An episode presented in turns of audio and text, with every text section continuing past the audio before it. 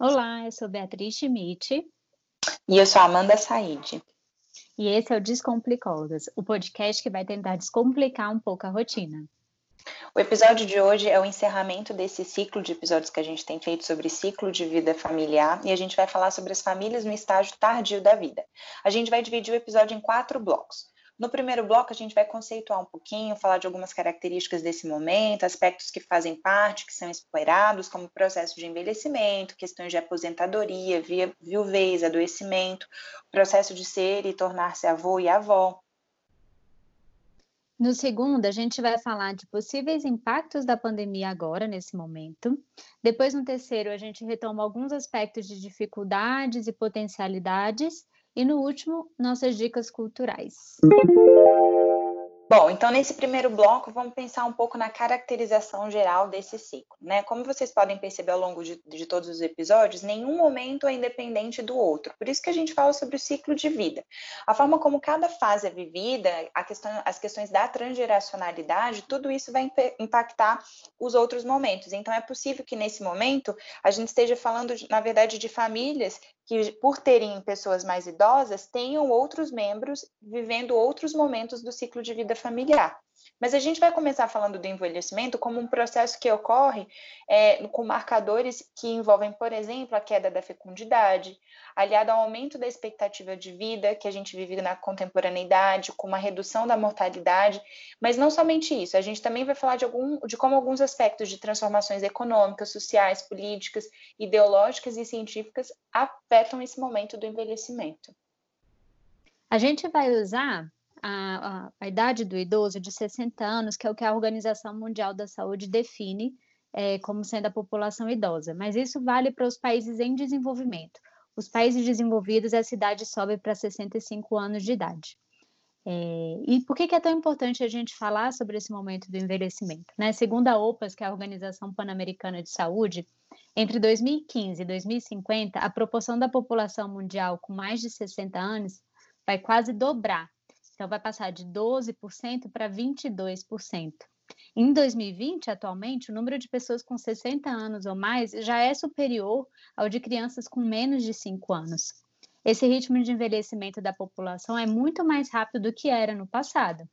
E aí acaba que todos os países estão enfrentando grandes desafios para garantir que os sistemas sociais de saúde estejam prontos para aproveitar ao máximo essa mudança demográfica. Por isso que é tão importante a gente falar desse assunto.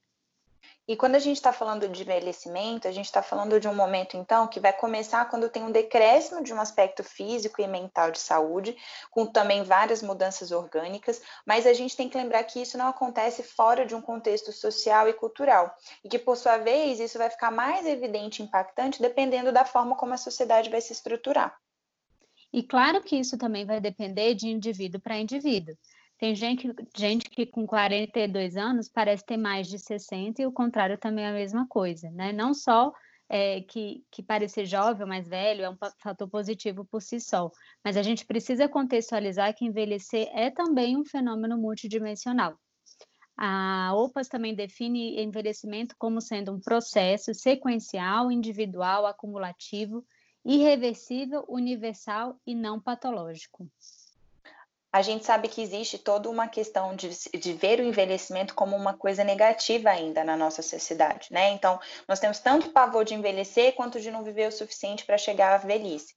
Muitas vezes a gente nem vê sendo retratado em filmes ou outras opções culturais um ajustamento sadio na terceira idade, mas isso vem mudando. O idoso, embora ainda seja visto à margem da comunidade, com o aumento da expectativa de vida, com o aumento da, da, dessa população, a gente vai percebendo que eles vão ganhando voz, ocupando espaços e mudando, inclusive, a estrutura familiar. Essa valorização da juventude e essa busca por ela a qualquer custo acaba contribuindo também para gerar sofrimento nesses process nesse processo de envelhecimento que, na verdade, deveria ser vivido de uma forma muito mais natural.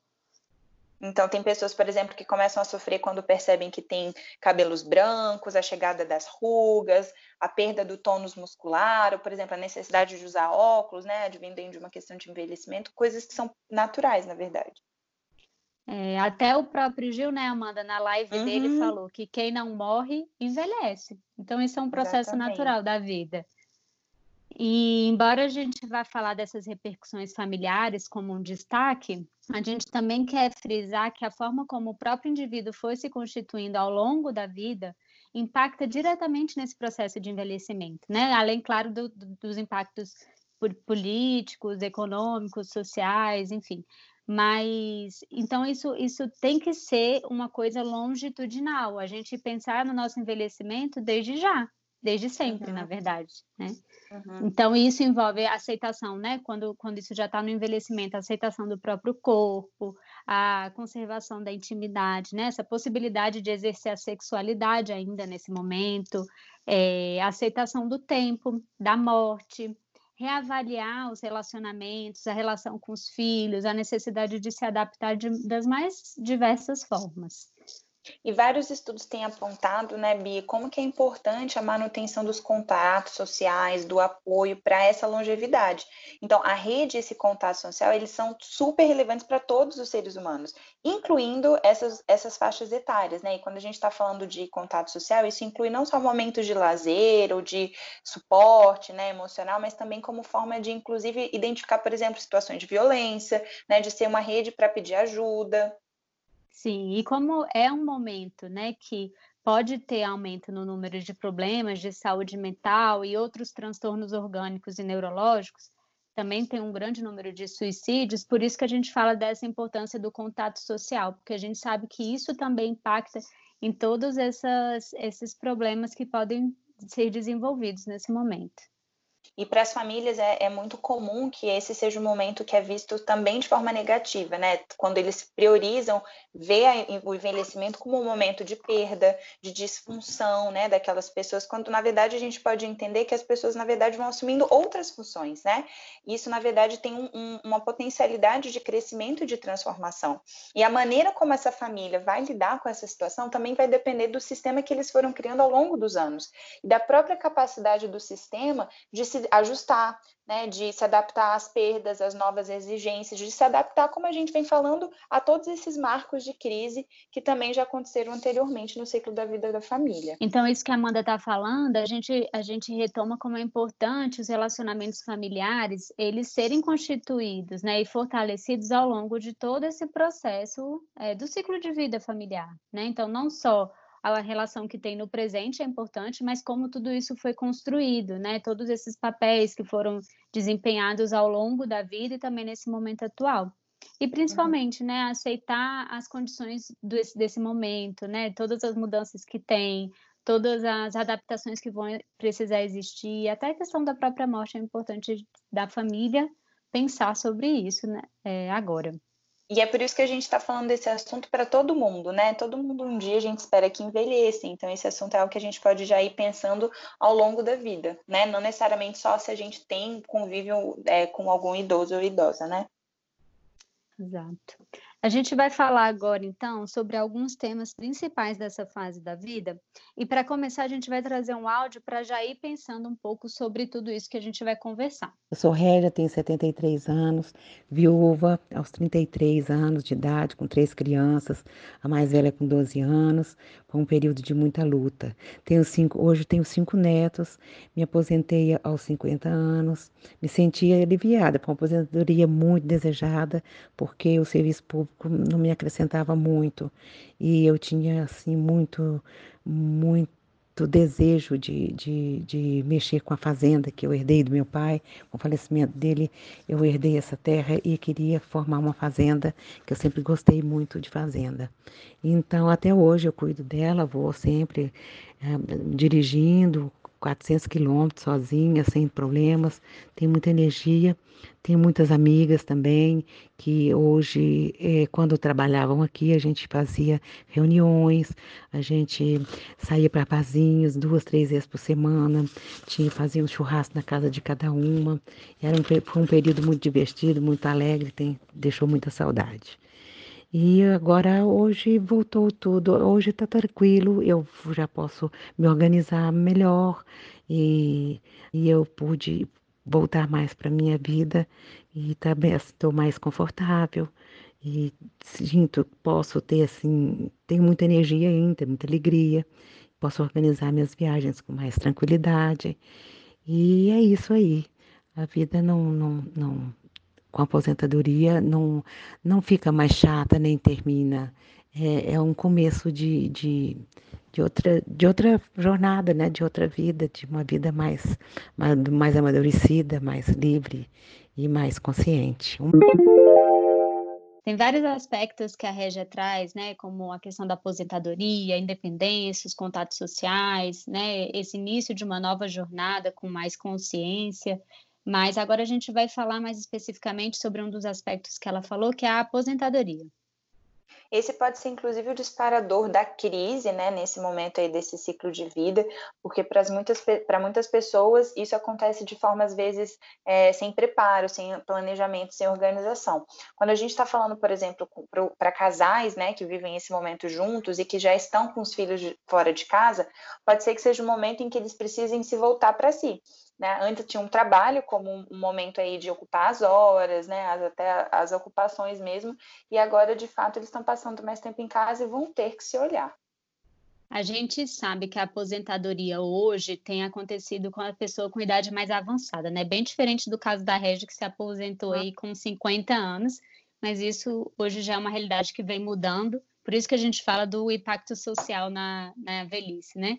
Então, tem inclusive casos de pessoas que continuam trabalhando, mesmo já tendo alcançado algum direito para se aposentar, né, em função de complementação da renda, ou até pelo próprio desejo, de manter ativo, né, trabalhando com o que gosta tem também um recorte de gênero marcante quando a gente está falando desse assunto. Ainda tem uma compreensão, muitas vezes, em relação aos homens, de que o trabalho é algo muito estruturante que os define de uma forma que, quando fica sem, né, na ausência desse trabalho, isso pode ser gerador de diversos sofrimentos, de diversos problemas, incluindo aí, por exemplo, até o abuso de álcool, de outras substâncias, uma sensação de inutilidade, né, de não ter mais uma função no mundo. Pode ser também que algumas questões financeiras preço né, nesse momento de aposentadoria, até com uma possibilidade de, de diminuição na renda, né? É, e aumento dos gastos, com, com, to, com, todas as despesas que tem mesmo, né? Até alguma certa de remédios com saúde, até a falta de planejamento também pode acabar deixando em condições de sofrimento também. Pode ser também que esse seja um momento em que há uma certa troca, né? Ou seja, agora pode ser que os pais precisem ser ajudados pelos filhos, financeiramente falando, né? Mesmo que a gente ainda veja como sendo um dado que a aposentadoria tem se transformado muitas vezes na única fonte de renda de diversos brasileiros. Né? É, tem, a gente tem um dado do IPEA, do Instituto de Pesquisa Econômica Aplicada, que mostra que 12 milhões de famílias brasileiras, embora seja um dado antigo, né, de 2001, a gente é, percebe que também é uma realidade ainda atual, né, que só a renda do idoso ou da idosa é a renda da família toda. E até a gente lembra daquele assunto que a gente tratou da, no último episódio, né, do, do da, da geração canguru, então, de muitas vezes, esses jovens que postergam a entrada no mercado de trabalho continuam dependendo dessa aposentadoria do, do pai ou da mãe. E aí, essa, essa visão de o um idoso sendo dependente né, muda bastante, porque ele passa dessa condição de dependente para provedor da família. Né? E isso acaba interferindo de alguma maneira nessas relações familiares. Essa realidade do idoso, enquanto chefe de família no Brasil, faz com que o filho adulto por exemplo, quando termina o casamento ou fica desempregada, acabe retornando para a casa dos pais. Isso também tem que ser conversado, né? Esse é um assunto que pode ser diminuído no sentido de menos crise caso a família compartilhe. Outro assunto importante nessa fase de vida continua sendo os relacionamentos. Por que não? A gente já falou no último episódio que é nesse momento em que essas reavaliações nos graus de vínculo, especialmente se a gente está falando aí de idosos que se mantêm casados, né? Pode acontecer. Isso pode gerar algumas consequências que vão refletir, inclusive, nas pessoas ao redor, como os próprios filhos, outros parentes diversas, diversas vezes, né, há também uma necessidade do casal precisar aceitar, inclusive, alguns tipos de mudança corporal que vai acontecer, não só em si, mas também no parceiro. E isso não precisa ser um, um problema, né? Sim, e uma outra questão é que as mulheres têm maiores chances de, de enviuvar mais cedo do que os homens, né, numa idade mais jovem, tendo muitos anos pela frente, porque até tem uma pesquisa que foi feita pelo IBGE em, em 2009, que é uma pesquisa que chama Pesquisa Nacional por Amostra de Domicílios, em que eles mostram que as mulheres são a maioria da população idosa, elas são 55,8%. assim como as pessoas brancas também. Então, as mulheres acabam ficando viúvas mais cedo do que os homens. Uhum. E a gente sabe que existe também um recorte de gênero quando a gente está falando do homem ficando viúvo, porque infelizmente ainda muitas vezes é delegada às mulheres as tarefas de cuidado. Né? Então, muitas vezes elas são as, elas são as esposas e, e aí elas são as responsáveis por avaliar a hora de voltar ao médico, a tomar alguma medicação específica. E às vezes eles vão ficar, então, sem o cuidado da esposa, sem o cuidado aí dos filhos, e aí ele fica, enquanto viúvo, numa situação, às vezes, até mais delicada. A gente até vê, Amanda, assim, né, muitos casos de do que é muito mais comum os homens reconstituírem casamento depois da, ideia, do, da velhice do que as mulheres, né? Uhum. Isso também tem a ver com essa Sim. questão de gênero.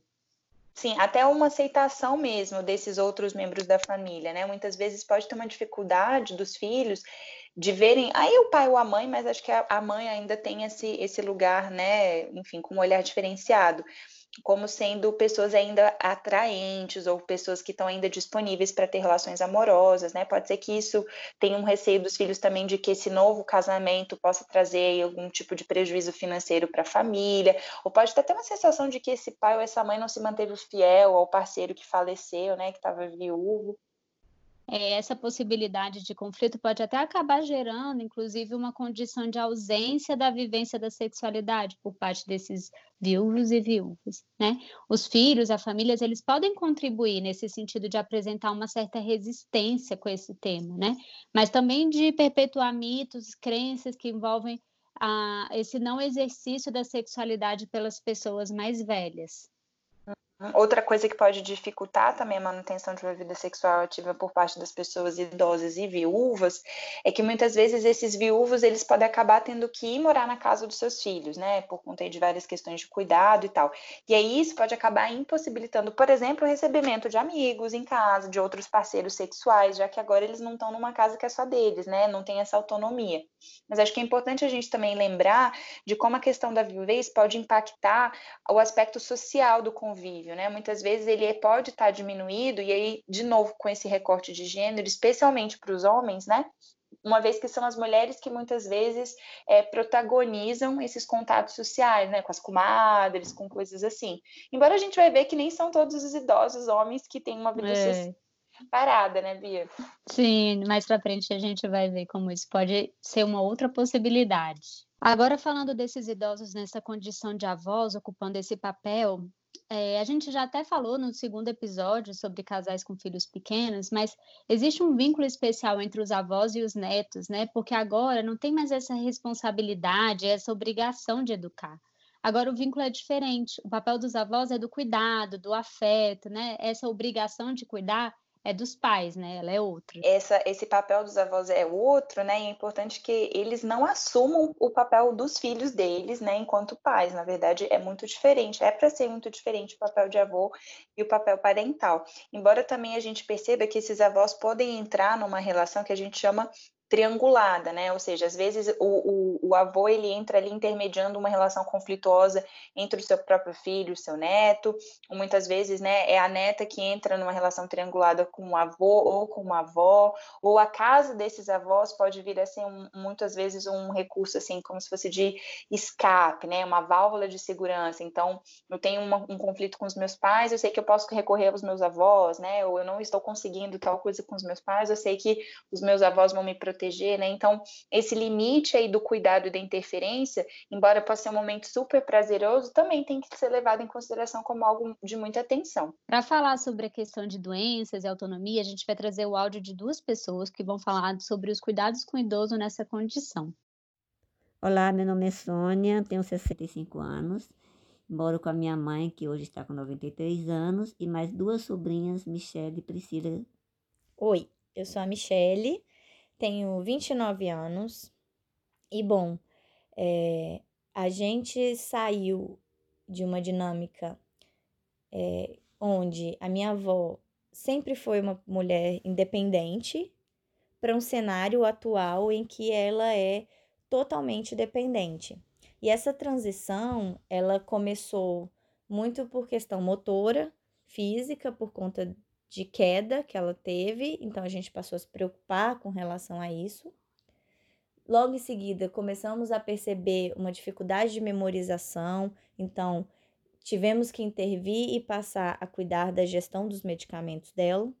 E hoje, é, em 2015, na verdade, a partir da, da perda de um dos filhos, ela teve que foi um gatilho para que ela desse um salto no processo de desenvolvimento da demência e que hoje se tornou o nosso principal desafio, assim.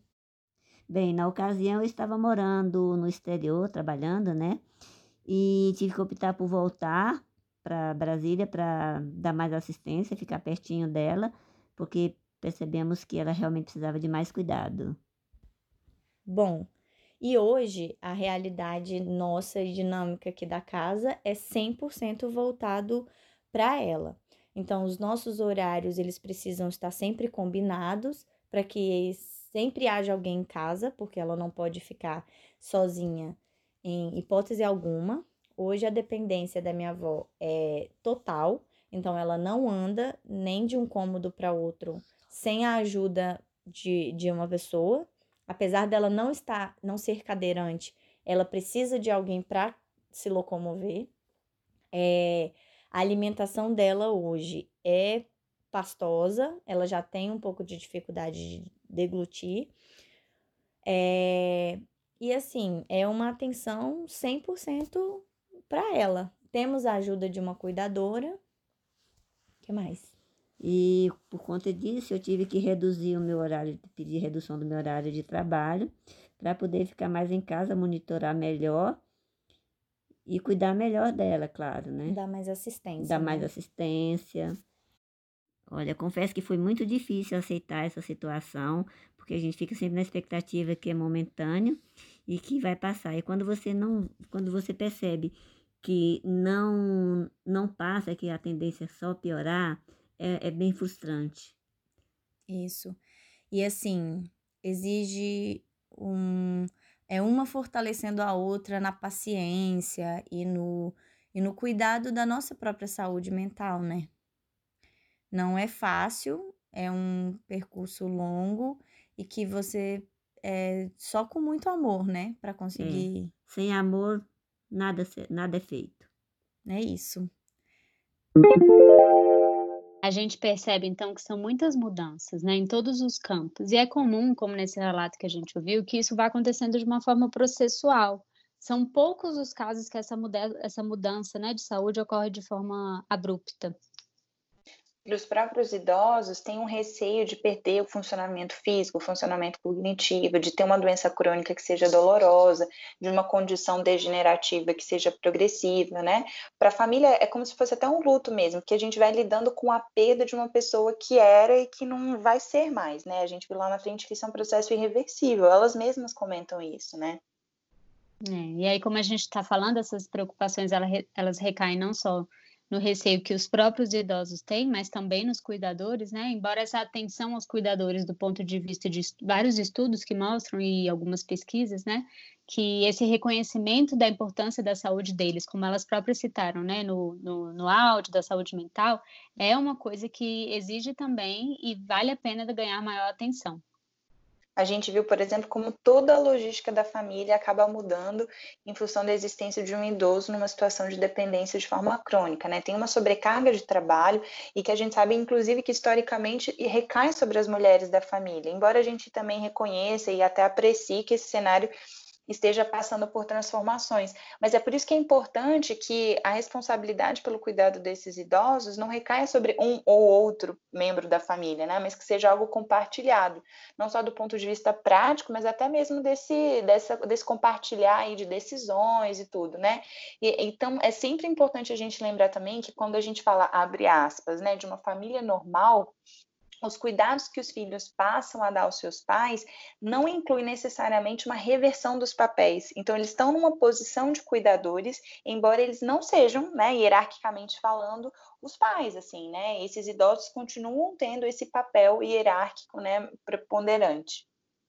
E aí, falando justamente desse papel dos filhos, né, agora enquanto adultos, de cuidado com seus pais, é, também é importante que eles assumam o que não é possível de ser feito. Tudo, né, há limites para para tudo, assim, até na forma deles atuarem, inclusive de tentar não abrir mão de viver a própria vida por essa situação.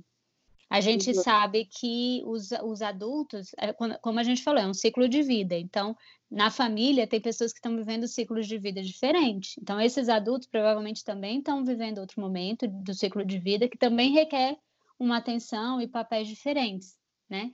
E... A gente não quer que vire, né, Bia, um ciclo vicioso, digamos assim, de pessoas dentro da família que vão se transformando sempre em pessoas dependentes, né? Então, eu preciso abrir mão da minha vida para cuidar dos meus pais que são idosos. Eu acabo ensinando isso para os meus filhos, que também vão abrir mão da vida deles para cuidar de mim, e a gente vai cobrando esse tipo de cuidado, quando isso, na verdade, pode significar um funcionamento muito mais prejudicial do que positivo. Então, mais uma vez, a gente fala que a resolução dessas questões do estágio tardio da vida dependem né, do fundamento, de como foram criadas essas relações, esses vínculos durante todos os outros estágios da vida.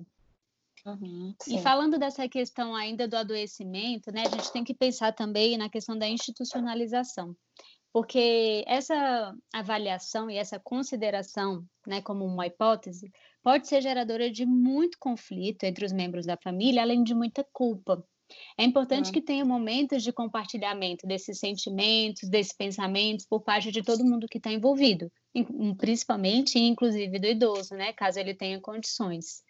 Exatamente. Pode ser que esse momento de conversa, de compartilhamento, seja inclusive uma oportunidade para o surgimento de outras ideias, de outros planos.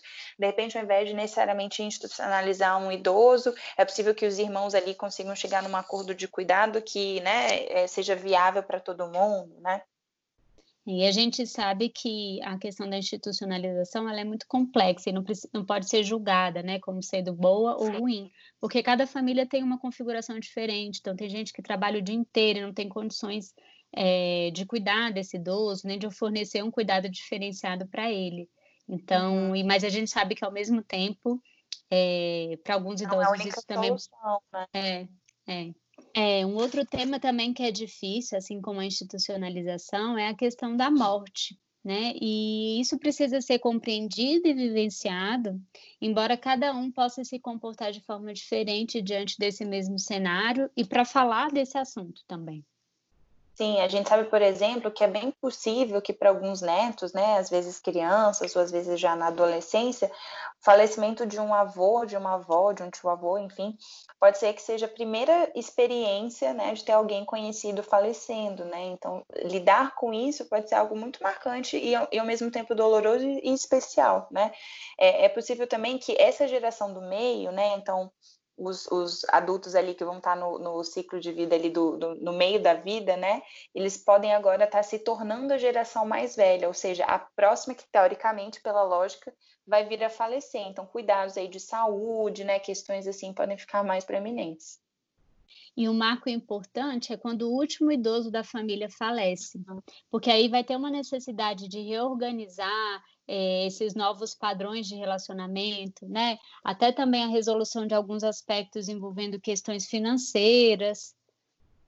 Pode ter a possibilidade de viver o adoecimento com respostas ad adaptativas, né? Então, não há um único padrão, isso vai depender também dos padrões familiares que aconteceram antes, né? Com os outros membros das famílias, com os papéis de gênero, com aspectos socioeconômicos e culturais, mas de toda forma, essa possibilidade aí do falecimento tem que ser vista também como algo, enfim, que, embora possa ser gerador de crise, não necessariamente precisa ser gerador de rupturas. E como a gente falou ao longo de todos os ciclos, né, os padrões de relacionamentos anteriores agora não vão ser mais necessariamente, é, não vão continuar. Ou não vão continuar, não, não vão continuar a funcionar né? Uhum. E as famílias elas que, que conseguirem permitir se adaptar a essas mudanças, né, que vão ser necessárias, elas podem se ajustar de uma forma melhor e diminuir também os sofrimentos advindos desse, dessa mudança do processo de envelhecimento. Então, vamos para o segundo bloco. Como que a pandemia pode afetar o que já é esperado, todos esses aspectos que a gente já comentou? Quais são as novas questões que podem surgir?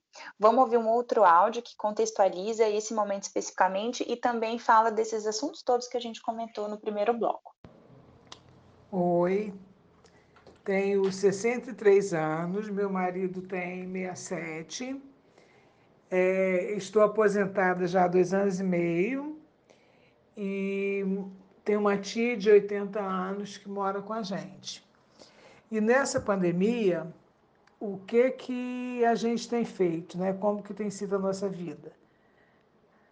Meu marido adorava jogar tênis todos os dias, ia para o clube, tinha uma vida muito ativa, sempre foi atleta, sempre praticou muito esporte. Então, para ele está sendo um pouco mais difícil. Ele reclama muito, acha que quando fica em casa ele sente mais dor no corpo e tal, aquelas coisas de pessoa teimosa. Mas está dando para contornar. E para mim, é, como eu já estou aposentada, eu também, é, a minha vida era assim, todos os dias eu ia à academia. Eu fazia aula de dança três vezes por semana, os outros dias fazia ginástica localizada, à tarde, de vez em quando, encontrava com as amigas para a gente sair, ao cinema. E tudo isso mudou, né? Mas não está sendo um grande problema para mim. O que, que eu estou fazendo? O professor está dando aula de dança online, a gente faz isso duas vezes por semana à noite. E durante o dia eu fico em casa. Que, que eu dispensei a, a moça que trabalhava com a gente, a faxineira, continuo pagando, mas ela está em casa.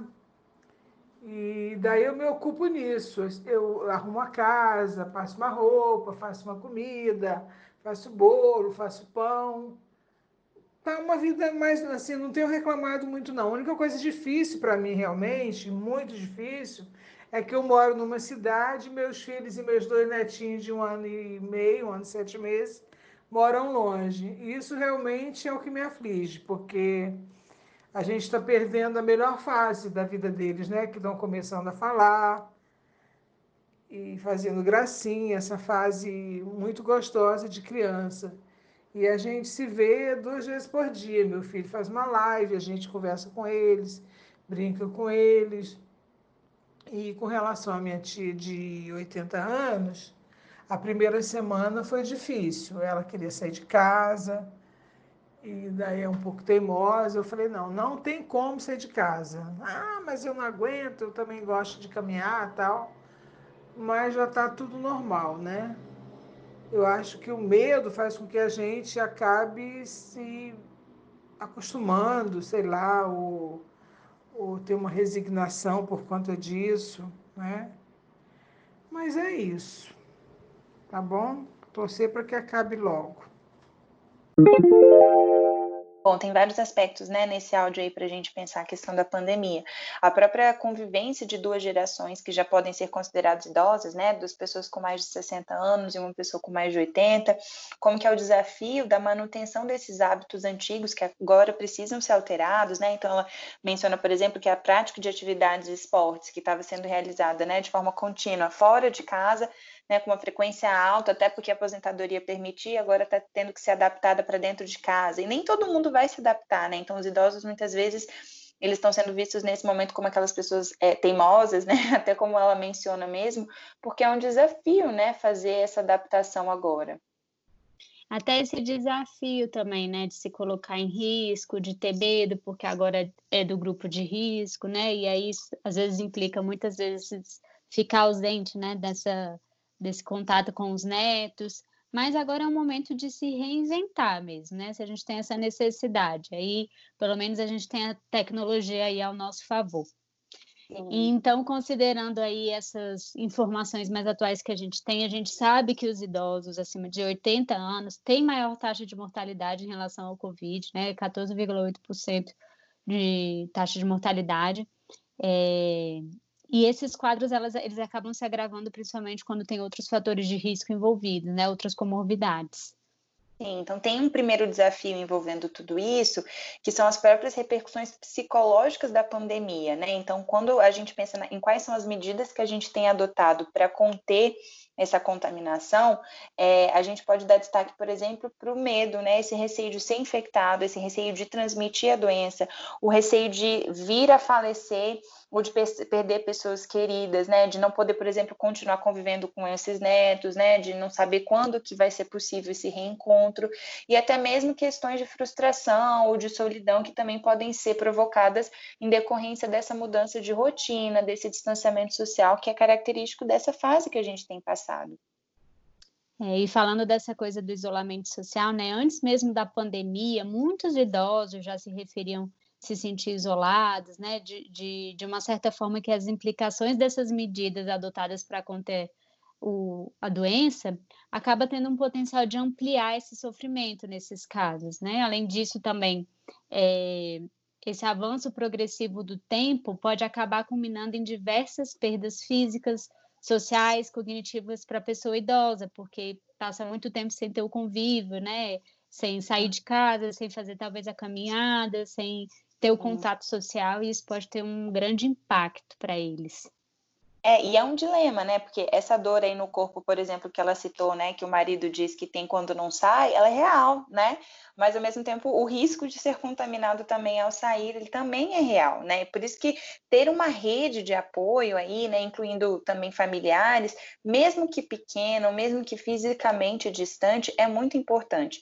Especialmente com essas restrições, né, de deslocamento, de outras medidas, é importante a gente se atentar para o atendimento de necessidades básicas, como por exemplo, a alimentação saudável, né, como que vai fazer o manejo ali de remédios, né, coisas que poderiam ser simples e que os idosos faziam de forma né, frequente ali, pode agora se tornar bem mais complexo e desafiador, uma vez que se eles saírem para fazer essas coisas básicas que eles faziam, né, agora eles podem ficar expostos de uma forma muito mais arriscada. E isso pode ser uma dificuldade ainda maior para os idosos que são mais ativos, né? Ou até mesmo aqueles que, por uma escassez de outras atividades que acabavam tendo como principal responsabilidade ou principal atividade essas idas ao mercado, à farmácia, Banco. né? Banco. E que agora, nesse momento, elas acabam sendo desaconselhadas para esse grupo. É, então eles eram protagonistas, né? E agora eles vão passar por um, por um outro lugar que muitas vezes inclui, por exemplo, voltar a morar com seus filhos, né? Ou com seus netos, até por uma questão de facilitar esse manejo aí dos cuidados. Isso também pode ser, em alguns casos, algo que aumente as chances de contágios, né? A gente sabe que tem pessoas que precisam se manter trabalhando ainda fora de casa e que aí voltam para casa e tem esses idosos no convívio, né? Muitas vezes essas casas também que tem vários moradores acabam dificultando o isolamento mas realmente não existe uma solução ideal, né, uma receita que pode ser aplicada a todas as famílias. Lembrando sempre né, do contexto que a gente está de Brasil, né, de uma pluralidade muito grande aí de classe social, em que há uma desigualdade muito grande não pode existir um só recurso, né? A gente tem que pensar realmente caso a caso e na importância também do Estado nesse sentido de tentar promover ao máximo as condições necessárias para as famílias se adaptarem. A gente está chegando aí no terceiro bloco e vamos falar um pouco desses manejos possíveis para as dificuldades e potencialidades desse ciclo, incluindo também o momento da pandemia. E aí a gente vai ouvir um áudio para a gente ver como que existem diversas potencialidades nesse ciclo. Meu nome é Volmar, a minha idade hoje é de 78 anos. Eu sou casado atualmente, mas fui casado outras duas vezes, sendo que eu, a primeira, me separei, a segunda, eu fiquei viúvo. Estou hoje casado com Maria Tereza, que tem hoje 64 anos. Eu moro é, com a Tereza, com a minha esposa e com, com a minha filha Luísa. Eu me aposentei no ano de 94, aos 53 anos de idade. Essa aposentadoria realmente não foi é, pensada, tá, mas eu, porque eu cheguei num limite de, de remuneração muito rápido no Banco Central, então eu me senti quase que obrigado a me aposentar. Não foi por vontade própria, porque eu achava que ainda tinha muita coisa para profissionalmente para oferecer e para contribuir de alguma forma. Tá? Mas eu não podia é, trabalhar pra, pagando para trabalhar. Esse é o meu principal motivo de aposentadoria. Mantenho convívio com os amigos? Sim. Mantenho, faço questão de conviver com os meus amigos que tive no Rio de Janeiro, que mantenho até hoje, que eles vieram para Brasília também. e eu faço o, o, o seguinte movimento. Às terças e quintas-feiras eu tenho um grupo que a gente joga sinuca. E às sextas-feiras eu tenho um almoço com o pessoal mais antigo do Banco Central do Brasil, do Rio e de Brasília. É, o convívio conseguido nessa quarentena ainda conviver com é, o pessoal da, da sexta-feira com quem a gente que eu almoço, a gente faz uma reunião via WhatsApp e a turma toda é, se confraternizando e mantendo a amizade que até hoje perdura. Falando agora um pouco sobre a parte física, artista, cultural, é, eu sempre frequentei clube, frequentei o iate, fazia esporte, jogava tênis, mas depois que tive problemas no físico, de ombros e tudo mais, fiz inclusive cirurgia e tive que parar. Mas instrumento musical, eu toco harmônica de boca, um pouco de violão, adoro para shows, clube do choro, frequentei muito, frequento até hoje. E sou muito ligado à parte musical, a shows, teatros, enfim, tudo que se diz é a parte artística, eu participo. Eu adoro esse áudio, porque. É muito inspirador. Muito, porque mostra como existe tanta potencialidade de um envelhecimento sadio, né? Assim, até na pandemia, as dificuldades aí dos encontros com os amigos online, né? E é, é muito bacana, assim. É muito comum, né, que sejam colocados esses estereótipos e estigmas às pessoas mais velhas, é, os preconceitos de que elas são difíceis de mudar, até o áudio passado, né, falou da, coi da coisa da teimosia, ou até de que não tem jeito, não tem como tratar mais, é, e isso acaba contribuindo de uma forma bem negativa, né, é, como a família, até os profissionais de saúde vão encarar essa visão acaba mais atrapalhando do que contribuindo. E é para além dessas dificuldades faladas que a gente citou, que se referem ao declínio desse funcionamento corporal, psíquico e cognitivo, a gente também pode ver essa fase como uma oportunidade de novas realizações, de novos projetos de vida, de diferentes significados para o que já existia, de novas amizades, grupos sociais, a entrada desses novos membros da família, né? Até quando a gente falou sobre aposentadoria, que muitas vezes é desejada, mas há um, uma certa surpresa do tipo, e agora, né? O que, que eu vou fazer com esse tempo todo. E aí existem sim idosos que conseguem viver esse momento como oportunidade de começar uma faculdade, outro curso, de fazer viagens, né? Por que não?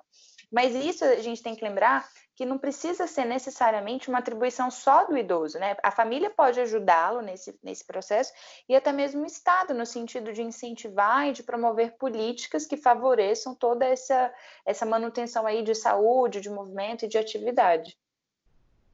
Isso pode até ser uma busca individual, né? E a gente sabe que isso também tem a ver com o acesso que se tem aos bens e serviços, né? E, mas que podem ser oferecidos. Vários lugares mesmo no DF oferecem, né? Tem alternativas de saúde com que a gente chama até de práticas integrativas. É... Existem aí é, ONGs, né? Até aquelas viagens que muitas vezes o SESC promove, né? Outros grupos aí que jogam e fazem atividades na praça, enfim. Sim. Outro ponto legal da gente falar é a questão da sexualidade, porque uhum. também pode vir, vir aqui como uma dificuldade, mas a gente também vê como uma potencialidade desse momento. Ela normalmente é relacionada a alguns mitos, né, que colocam os idosos numa posição de assexuados, né? Colocando aqueles idosos que apresentam a sexualidade com, natu com, com, naturalidade como se fosse um desvio, uma coisa feia até, né? Sim, e a gente lembra que para toda a cultura, de forma geral, quando a gente fala de sexualidade, isso já é um tabu. E mais ainda quando a gente associa essa temática ao envelhecimento. Até nos próprios cursos de psicologia, né, quando a gente deveria também tratar disso, por exemplo, é muito escasso, né, as, as oportunidades que a gente tem para discutir isso. Existe também um momento, né, de medo, de limitação relativa ao próprio corpo, aos acontecimentos da vida, né? Então, por exemplo, muitas vezes essa diminuição da vida social para uma pessoa que já está viúva, né, dificulta, por exemplo, é, o aparecimento de um novo parceiro, né, de uma nova parceira. Isso. Essa sexualidade tem que ser levada em consideração para além do ato sexual em si, né? E nesse sentido, a, a prática sexual pode sim continuar presente, mesmo nos casos que tem alguma disfunção, né? Pode ser até uma oportunidade de, de demonstrar afeto, parceria, lealdade, e uma oportunidade de um novo um romance, né, uma emoção e tal. Essa prática sexual regular, ela pode ser importante é, até para um potencial de saúde, para garantia de bem-estar físico e também psicológico. Uhum. Então, o fato da frequência sexual diminuir com a idade não, não significa também que vai haver uma diminuição na satisfação, ou mesmo o fim da expressão ou do desejo da sexualidade, né? Ela muda, mas não precisa ser significada como algo agora ruim. Claro que a gente sabe que existem alterações hormonais que podem impactar, mas isso não precisa ser visto como uma, uma barreira intransponível. Uhum. Ou então o casal que é idoso, né, ele pode perder em quantidade, né, na frequência, mas ele pode também ganhar em qualidade. Essa é uma perspectiva, na verdade, que a gente pode observar, na verdade, desde, né, do, do processo todo de amadurecimento. Talvez é, a frequência das relações sexuais com os adultos, né, já seja menor do que a frequência que adolescentes eventualmente tenham, mas isso não necessariamente precisa ser visto como algo negativo para as relações, né? Mas sim como um amadurecimento mesmo, algo que vai se fortalecer. E aí, pensando mais em relação à questão da pandemia e alguns manejos possíveis, a gente pensa que é importante, de alguma forma, manter as conexões sociais, né? Ainda que essas interações face a face não sejam possíveis nesse momento, mas pode existir, por exemplo, mensagens de texto, de áudio, de vídeo, né? Ou se esses idosos não têm acesso a, ou não têm facilidade, né, de mexer com isso, até telefonemas, cartas, ou então até desenhos feitos pelos netos ou outras crianças que são afetivamente próximas. Eu fico até lembrando, Amanda, que eu tenho um grupo de idosos e pelo menos uma vez por mês eu tento ligar para saber como eles estão. E a alegria que eles ficam, assim, de saber que eu estou ligando e falar: nossa, que bom que você lembra de mim, que bom que você não esquece, né? Às vezes a gente acha que é pouco, mas pode fazer uma grande diferença para esses idosos que estão isolados nesse momento. Então você vê se eles fazem isso com você enquanto psicóloga deles, né? Como é que não seria com os familiares, né? E esses familiares têm uma importância também muito grande no manejo dessas tecnologias, né? Então, por exemplo, é, o áudio anterior a gente ouviu, né, que, que ela fala com os netos duas vezes ao dia. Isso só é possível porque o filho dela, né? Nesse caso, inter, intermedia isso, né? Faz esse é, facilita essa interação, né? Então, essas outras pessoas da família também podem contribuir, por exemplo, é, incentivando ou até apresentando, oportunizando aí é, cursos online, leituras, músicas, tentativas de manter os encontros que já aconteciam antes, né? Como o, o, o áudio anterior que a gente ouviu. Então, assim, se tinha uma vez por semana um almoço, né, com os amigos, por que, que não mantém esse almoço agora cada um comendo na sua casa, né? É, e outra possibilidade, né, mesmo dentro de casa, é tentar encontrar um local para fazer um banho de sol, né? É, o cuidador que tiver, ou o próprio idoso, né, pode fazer isso, tentar fazer a prática de atividades físicas leves, né, como uma caminhadinha. Claro que se for utilizar os espaços sociais coletivos, né, é, como até os passos do próprio prédio, praça, tem que verificar se não tem outras pessoas, manter a distância mínima, né, de segurança, mas caso até não seja possível sair de casa, tentar ver é, outras formas possíveis de atividades online que o idoso possa repetir em casa, né? Sempre com uma certa supervisão, porque a gente sabe que esse momento tem uma, uma fragilidade até física também, mas que é importante de se movimentar.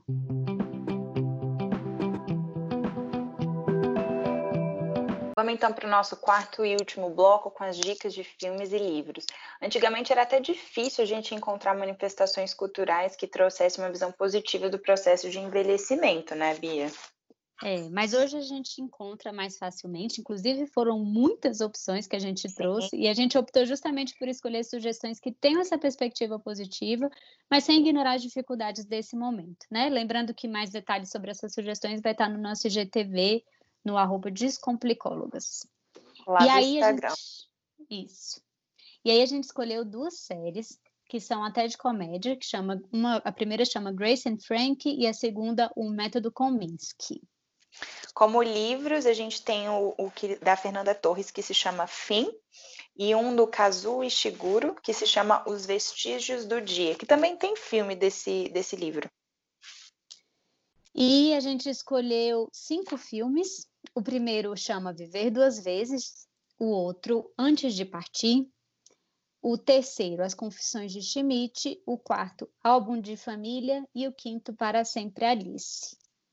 Bom, e até a gente pensou numa outra alternativa aí cultural, que é para quem gosta de podcast como o nosso, é o podcast Café da Manhã da Folha de São Paulo, o episódio do dia 30 de março, que fala sobre a vida dos idosos sob isolamento social. É isso, pessoal. A gente espera que vocês tenham gostado. Contem pra gente o que vocês estão achando. O nosso e-mail também é descomplicólogas.gmail.com. Um beijo. Até a próxima.